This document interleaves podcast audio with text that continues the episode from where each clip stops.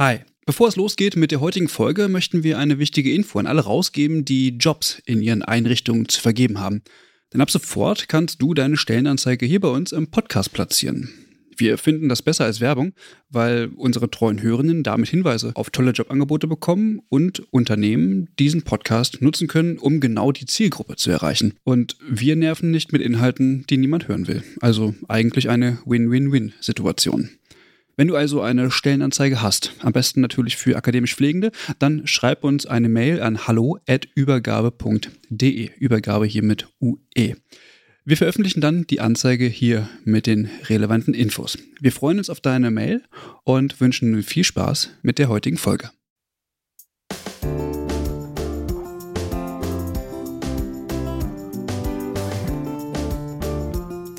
Hallo und herzlich willkommen zum Pflegeupdate Folge 53. Heute die letzte Folge vor der Sommerpause. Die Politik begibt sich auch schon langsam in den Sommerschlaf. Wir sind auf jeden Fall heute noch hier. Äh, Lukas und Michelle habe ich auch dabei. Alles fit bei euch? Ja, schon. Hallo, mir geht's gut. Cool. Äh, wir haben heute wieder ein paar Themen mitgebracht. Die Folge wird etwas länger als die anderen Folgen, aber dafür müsst ihr auch ein bisschen auf uns verzichten demnächst. Mehr dazu hört ihr aber auch später. Lukas, kannst du mal die Themen vorstellen? Ja, Max, sehr gerne. Also als erstes wird es gleich darum gehen, ähm, um die Fachkraftquote in der Altenpflege. Da hat es am 1. Juli so einen Stichtag gegeben und in Mecklenburg-Vorpommern ja, gab es auch direkt etwas dazu zu berichten. Dann geht es auch noch um die Gesundheitsministerkonferenz, die stattgefunden hat. Und wir sprechen über das sogenannte Care Share. Da wird Max gleich noch etwas zu erzählen und wir haben noch ein paar Kurznachrichten für euch vorbereitet. Danke fürs Vorstellen, Lukas. In Mecklenburg-Vorpommern hat ein Gesetz der Landesregierung für Kritik der Pflegeverbände gesorgt. Lukas, was ist da genau passiert? Mitte Juni hat die Landesregierung ein Gesetz verabschiedet, das den Personalbedarf in der in Langzeitpflegeeinrichtungen in Mecklenburg-Vorpommern neu regeln soll. Dabei wurde die bislang gültige Fachkraftquote von 50 Prozent ersatzlos gestrichen. Kritik gab es daraufhin unter anderem ähm, vom DBFK, äh, hier in Persona von Professor Anja Katharina Peters. Sie ist im Vorstand des DBFK Nordostes und sie sagt dazu, ich zitiere, das Signal der Landesregierung geht in die falsche Richtung. Wir brauchen nicht weniger, sondern mehr gut ausgebildete Pflegefachpersonen in der Langzeitpflege. Die Menschen kommen immer später ins Pflegeheim und haben dann oft mehrere Erkrankungen und einen hochkomplexen Pflegebedarf. Diese Menschen fast ausschließlich von Pflegehelferinnen und angelernten Hilfskräften versorgen zu lassen, ist schlichtweg gefährlich. Es überfordert diese Kolleginnen außerdem und treibt sie wieder raus aus der Pflege dass der Landtag anscheinend davon ausgeht, dass körperbezogene Pflegehandlungen größtenteils mal eben delegiert werden können, zeigt, dass man auf politischer Ebene Pflege als professionelle Disziplin immer noch nicht verstanden hat. Die Landesregierung sieht das Ganze natürlich ein bisschen anders. Logisch, sonst hätten sie das Gesetz auch nicht verabschiedet. Die Fachpersonalquote entfällt und soll sich in Zukunft danach richten, wie hoch der jeweilige Pflegebedarf der Pflegebedürftigen in den einzelnen Einrichtungen ist. Vorteil ist nach Aussage des Sozialministeriums, dass Pflegefachpersonen auf einer bundeseinheitlichen wissenschaftlichen Grundlage stärker entsprechend ihrer beruflichen Fachlichkeit eingesetzt werden können. Die Personalbemessung orientiere sich demnach am Pflegebedarf, der mit Steigerung der Pflegebedürftigkeit zunehme. Was bedeutet, dass der erforderliche Hilfskraftanteil bei niedrigen Pflegegraden höher sein kann bei diesen ganzen Begrifflichkeiten kommt mir ein Begriff in den Kopf, der in den letzten Jahren immer wieder mit Personalbemessung in der Langzeitpflege zusammengefallen ist. Hm, das Rotganggutachten. Ah, sehr gut, Michelle. Da bist du aber sehr aufmerksam. Tatsächlich muss man bei dem Thema mittlerweile immer ein paar Jahre zurückgehen und so ein bisschen ausholen. Ich versuche das Ganze mal so ein bisschen, ich nenne es mal kurz, äh, zusammenzufassen. Die Langzeitpflege in Deutschland wartet schon seit nun einiger Zeit auf ein geeignetes Instrument zur Personalbemessung. Zuletzt ist ein Versuch des Bundesministeriums für Familie, Senioren, Frauen und Jugend vor rund 20 Jahren gescheitert. 2017 legte dann die damalige Bundesregierung den Grundstein für einen erneuten Versuch mit dem sogenannten zweiten Pflegestärkungsgesetz und es wurde ein Institut oder eine Forschungseinrichtung gesucht, das eben so ein geeignetes Verfahren ähm, entwickeln kann. Den Zuschlag bekam dann damals das Sozium-Forschungsinstitut unter der Leitung des Gesundheitsökonomen Professor Heinz Rothgang aus Bremen. Im August 2020 legte dieser dann den Abschlussbericht des Projektes mit dem Titel Entwicklung eines wissenschaftlich fundierten Verfahrens zur einheitlichen Bemessung des Personalbedarfs in Pflegeeinrichtungen nach qualitativen und quantitativen Maßstäben gemäß des Paragraphen 113c Sozialgesetzbuch 11 PEBM vor. Ganz kurz heruntergebrochen, die Inhalte dieses Abschlussberichtes die stationäre Langzeiteinrichtungen in Deutschland haben einen rund 36 Prozent höheren Personalbedarf. Es bedarf eines neuen Personalmixes in den Einrichtungen, also deutlich mehr qualifiziertes Assistenzpersonal. Der Mehrbedarf an Pflegefachpersonen wird mit lediglich 3,5 Prozent beschrieben. Pflegefachpersonen, so das Gutachten, übernehmen häufig aufgrund der starren Fachkraftquote Aufgaben, für die sie deutlich überqualifiziert sind. Der Personalbedarf hängt also deutlich von einem Pflegegradmix der Einrichtungen ab. Je pflegebedürftiger die Bewohnerinnen sind, desto mehr Pflegefachpersonen braucht es folglich auch in den Einrichtungen. Im Durchschnitt braucht es in einer Einrichtung, so sagen die ähm, Wissenschaftler, 38 Prozent Pflegefachkräfte, 32 Prozent Pflegehilfskräfte mit ein- oder zweijähriger Ausbildung und rund 30 Prozent Assistenzpersonal. Daraus errechnet gibt es dann einen Durchschnittswert ähm, und so haben die Wissenschaftler gesagt, dass es rund 115.000 Stellen mehr braucht, ähm, eben all dieser drei Berufsgruppen, die ich gerade genannt habe, in deutschen Langzeitpflegeeinrichtungen. Daran kann ich mich auch noch erinnern, ähm, aber da folgten doch noch einige andere Schritte, oder? Ja, insgesamt sind es so drei Schritte, die darauf gefolgt sind. Als erstes gab es die Umsetzung des Gesundheitsversorgungs- und Pflegeverbesserungsgesetzes. Ich finde ja diese Gesetzesabkürzung immer super, deshalb werde ich sie auch weiterhin einwerfen, nämlich das GPVG. Und das ist zum 1. Januar 2021 in Kraft getreten. Hiermit sollten 20.000 neue Hilfskraftstellen finanziert werden. Unter anderem war die Idee, dass Hilfspersonal, was noch nicht pflegerisch qualifiziert war, zum Beispiel zu Pflegefachassistenzkräften ausgebildet werden kann. In einem zweiten Schritt wurde dann das Gesetz zur Weiterentwicklung der Gesundheitsversorgung, kurz GVWG, beschlossen, mit dem nun erstmalig im Paragraphen 113c des Sozialgesetzbuches 11 bundeseinheitliche Personalobergrenzen nach Pflegegraden und drei Qualifikationsniveaus definiert sind. Gleichzeitig sollen ab dem 1.7.2023 damit rund 25.000 weitere neue Stellen geschafft werden. Und der dritte und letzte Schritt, der ist momentan noch nicht abgeschlossen. Das ist eine momentan laufende Evaluationsstudie des GKV-Spitzenverbandes zur Umsetzung des Personalbemessungsinstrumentes in Modellprojekten. Und da sollen Ergebnisse erstmals 2025 vorliegen.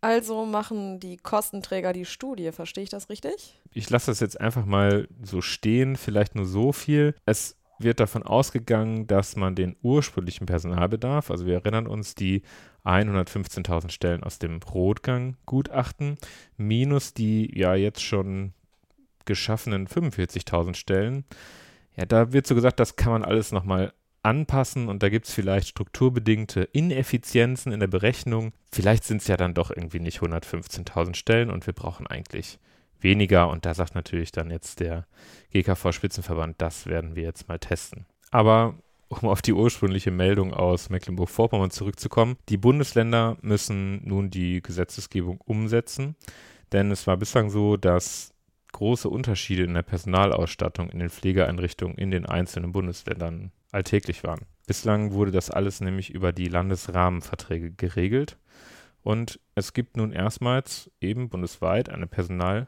Obergrenze.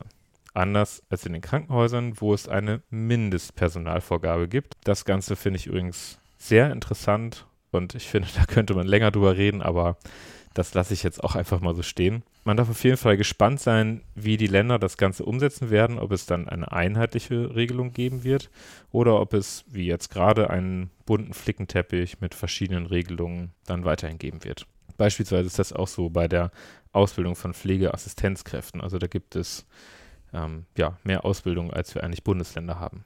Dieses Thema könnten wir jetzt noch länger weiterführen, aber ich glaube, wir belassen es erstmal hier dabei. Und wenn es Neuigkeiten gibt, werdet ihr es bei uns erfahren. Das Thema Länderflickenteppich äh, haben wir ja häufiger hier im Pflegeupdate. Ähm, damit das nicht ganz so extrem ist, gibt es ja die sogenannte Gesundheitsministerkonferenz und die hat sich vom 5.7. bis zum 6.7. nochmal zusammengesetzt. Äh, Michelle, kannst du erzählen, was da so be beschlossen wurde?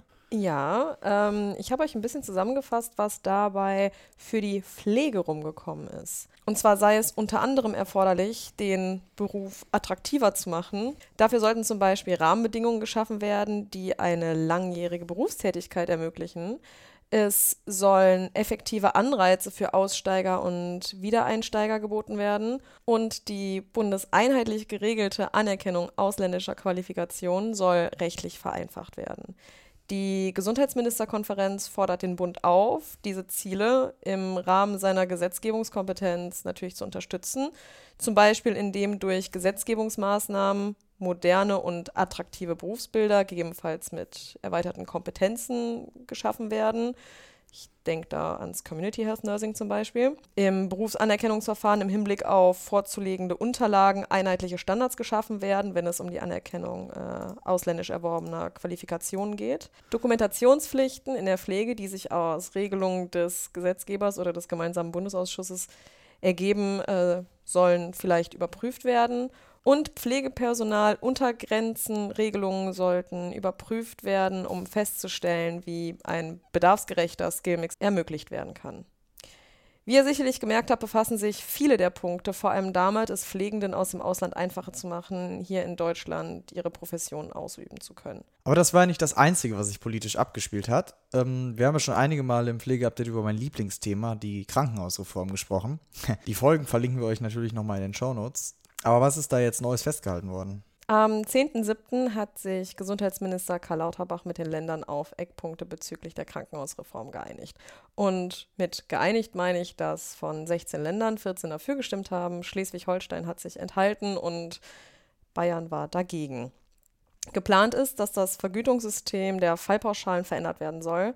Die Kliniken sollen sogenannte Vorhaltebudgets bekommen, also ein Budget für das Vorhalten von Personal, Technik und anderen Leistungsangeboten bekommen. Und dazu sollen zum Beispiel Leistungsgruppen der Kliniken genauer definiert werden und diese Leistungsgruppen sollen dann einheitliche Qualitätsvorgaben haben. Die müssen aber noch gemeinsam von Bund und Ländern erarbeitet und definiert werden. Bis das passiert, sollen die Vorhalteanteile auf 60 Prozent der DRG-Vergütung festgelegt werden. Als nächstes wird jetzt über den Sommer eine Bund-Länder-Gruppe einen Gesetzentwurf erarbeiten und zum 01.01.2024 soll das Ganze dann in Kraft treten und die konkrete Umsetzung soll dann schrittweise erfolgen. Beim nächsten Thema soll es um einen Vorschlag gehen, wie man das Gesundheitssystem verändern kann. Was ist CareShare 13 Max und wo kommt das her? Ja, bei dem Namen ist man wirklich ein bisschen, naja, man, man kommt nicht so ganz drauf, wo das hinführen soll, finde ich. Naja. Äh, das CareShare 13, ähm, ich erkläre gleich noch, wo der Name herkommt, ist äh, ein Vorschlag vom Institut für Pflege, Altern und Gesundheit. Das ist ein eingetragener Verein, der sich selbst als Think Tank für eine menschenzentrierte und hochwertige Versorgung im Gesundheitswesen bezeichnet. Dieser Think Tank hat ein Konzept für ein anderes Gesundheitssystem vorgestellt, das sogenannte CareShare 13. Das kommt daher, dass das 13. Äh, Sozialgesetzbuch gibt es in Deutschland nicht aus Aberglaubsgründen, weil die 13 eine Unglückszahl ist und das wollte man auffüllen. Unter dem Leitbild einer medizinisch-pflegerischen gesundheitstherapeutischen Infrastruktur für die soziale Daseinsvorsorge wurde CareShare 13 als Systemarchitektur für ein zeitgemäßes Gesundheitssystem entwickelt. Okay, das klingt jetzt erstmal nach einem riesig großen Projekt und irgendwie auch kompliziert umzusetzen, wenn ich mir das jetzt so überlege. Gibt es denn da so Kernpunkte? Kann man das irgendwie kurz zusammenfassen, was die Expertinnen und Experten da vorschlagen? Es ist wirklich ein Riesenprojekt. Es sind äh, es, äh, 53 Seiten äh, Positionspapier. Habe ich mir für euch durchgelesen. Ähm, ich aber, um es mal kurz zusammenzufassen, also die ExpertInnen des IPAC kritisieren eben die aktuelle Systematik des Gesundheitssystems, insbesondere die fehlende Strukturierung, der Mangel an interprofessioneller Zusammenarbeit und Menschenzentrierung. Es werden vier Hauptprobleme identifiziert und das ist zum ersten einmal die Ärztinnenzentrierung. Dadurch wird verhindert, dass es zur interprofessionellen Zusammenarbeit kommt, indem andere Gesundheitsberufe im System einfach kaum abgebildet seien. Dann fehlen regionale Governance-Strukturen, also Strukturen, die die Versorgungsbedarfe sozialraumbezogen, interprofessionell planen, organisieren und sicherstellen können. Die Medizin werde immer ambulanter, die Versorgung komplexer und die Digitalisierung erleichtere ein barrierefreies, interprofessionelles, zeit- und raumunabhängiges Arbeiten. Der Fortschritt scheitere aber seit langem an einer fehlenden, systemstrukturell angelegten Zusammenarbeit. Als dritter Punkt äh, die Pflegeversicherung SGB 11 wird kritisiert. Sie sei ein Irrtum und äh, löse eine Deprofessionalisierung der Pflege aus und würde sie unterfinanzieren. Das SGB 11 stellt die Angehörigen in die erste Reihe der pflegerischen Versorgungs- und Kümmerarbeit anstelle einer professionellen medizinisch-pflegerisch-therapeutischen Infrastruktur der Daseinsvorsorge und treibt hilfeleistende Angehörige, die zumeist Frauen sind, systematisch in eine physische, psychische und finanzielle Überforderung.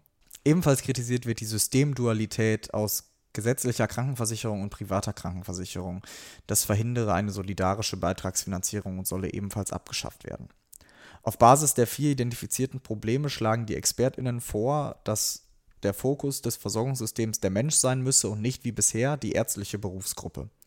Um das umzusetzen, fordern sie die Erstellung eines neuen Sozialgesetzbuchs 13, daher auch der Name CareShare 13, das die berufliche Pflege umfassen soll. Sie fordern die Abschaffung der alten Pflegeversicherung im Rahmen des SGB 11 sowie die, eine Entkernung des SGB 5. Die berufliche Pflege soll in die Versorgung besser integriert und weiterentwickelt werden. Dafür sind drei Schritte vorgeschlagen worden. Das ist einmal die Gründung von regionalen Care-Share-Verbünden, welche als Steuerungsebene die Versorgung auf der regionalen Ebene übernehmen sollen die Arbeit in medizinisch-pflegerischen Tandems. Die hausärztliche pflegerische Versorgung soll in einem Tandemvertrag zueinander entwickelt werden, ohne dass die Ärzte einen Vorbehalt für pflegerische Tätigkeit in irgendeiner Art und Weise haben. Die Care-Share-Finanzierung soll solidarisch, salutogenetisch und gemeinwohlorientiert sein. Auf Basis eines einheitlichen Versicherungssystems können unter Anwendung neuer Expertisen die Versorgungsaufgaben neu bestimmt und moderne Mischfinanzierung aus Beitrags- und Steuermitteln, gemeinwohlorientiertem Privatkapital und Selbstbeteiligungsmodellen entwickelt werden das sind ja, ja eigentlich ganz interessante Ideen und ähm, Zeichen von interpersoneller Zusammenarbeit. Ähm, sicherlich auch Dinge, die man anstoßen kann. Ähm, wer ist denn jetzt eigentlich genau Teil des äh, IPACs, beziehungsweise wer sind die Autorinnen und Autoren? Aktiv beteiligt am IPAC sind einige bekannte Personen aus dem pflegerischen Feld, unter anderem Professorin Martina Hasseler, Sabine Brase und Annemarie Fayado und viele weitere Personen aus Wissenschaft, Pflege, Praxis und Management. Was denkt ihr über eine systematische Überarbeitung des Gesundheitssystems nach dem CareShare-Modell? Schreibt es uns bei Social Media und kommt in die Diskussion. Zuletzt muss aber noch gesagt werden, dass dies natürlich ein Entwurf eines Thinktanks ist und derzeit keinerlei politische Bestrebungen in diese Richtung vorliegen. Und jetzt haben wir für euch noch einmal kurz zusammengefasst, was sonst noch so passiert ist. Ab Juni 2024 soll es ein neues Ersteinschätzungsverfahren geben, das einteilt, ob Patientinnen und Patienten innerhalb von 24 Stunden ambulant im Krankenhaus oder in einer KV-Notdienstpraxis versorgt werden müssen oder stationär aufgenommen werden müssen. Das hat der gemeinsame Bundesausschuss beschlossen. Solle eine Versorgung in den nächsten 24 Stunden nicht nötig sein, können sich Patientinnen und Patienten mit einem Code einen Termin in einer Vertragspraxis machen. Es gibt aber auch kritische Stimmen dazu. Ähm, Michael Weber, Chef des Verbands Leitender Krankenhausärztinnen und Ärzte in Deutschland, sagt dazu, es sei unverständlich, dass Notaufnahmen zu einer Terminservicestelle degradiert werden sollen für Termine, die es nicht gibt. Josef Hecken hingegen, Vorsitzender des gemeinsamen Bundesausschusses, sagt, dass dies für die Übergabezeit bis zur durchgesetzten Strukturveränderung der Krankenhausreform eine praktische und sachgerechte Lösung sei, um auf überfüllte Notaufnahmen reagieren zu können. Vom 1. bis zum 5. Juli dieses Jahres war der Kongress des International Council of Nurses in Montreal, Kanada. Thema war unter anderem, wer hätte es anders erwartet, der weltweite Mangel an Pflegefachpersonen, den man nur mit validen Daten angehen kann. Daher wird die WHO 2025 gemeinsam mit dem ICN einen zweiten Bericht zur Lage der Pflegefachpersonen erstellen. Gewarnt wurde vor dem Auffüllen der freien Stellen durch schlechter qualifizierte Assistenzpersonen, ein Trend, den es ja durchaus auch in Deutschland gibt, wie man auch vorhin schon gehört hat. Gewarnt wurde vor dem Auffüllen der freien Stellen durch schlechter qualifizierte Assistenzpersonen.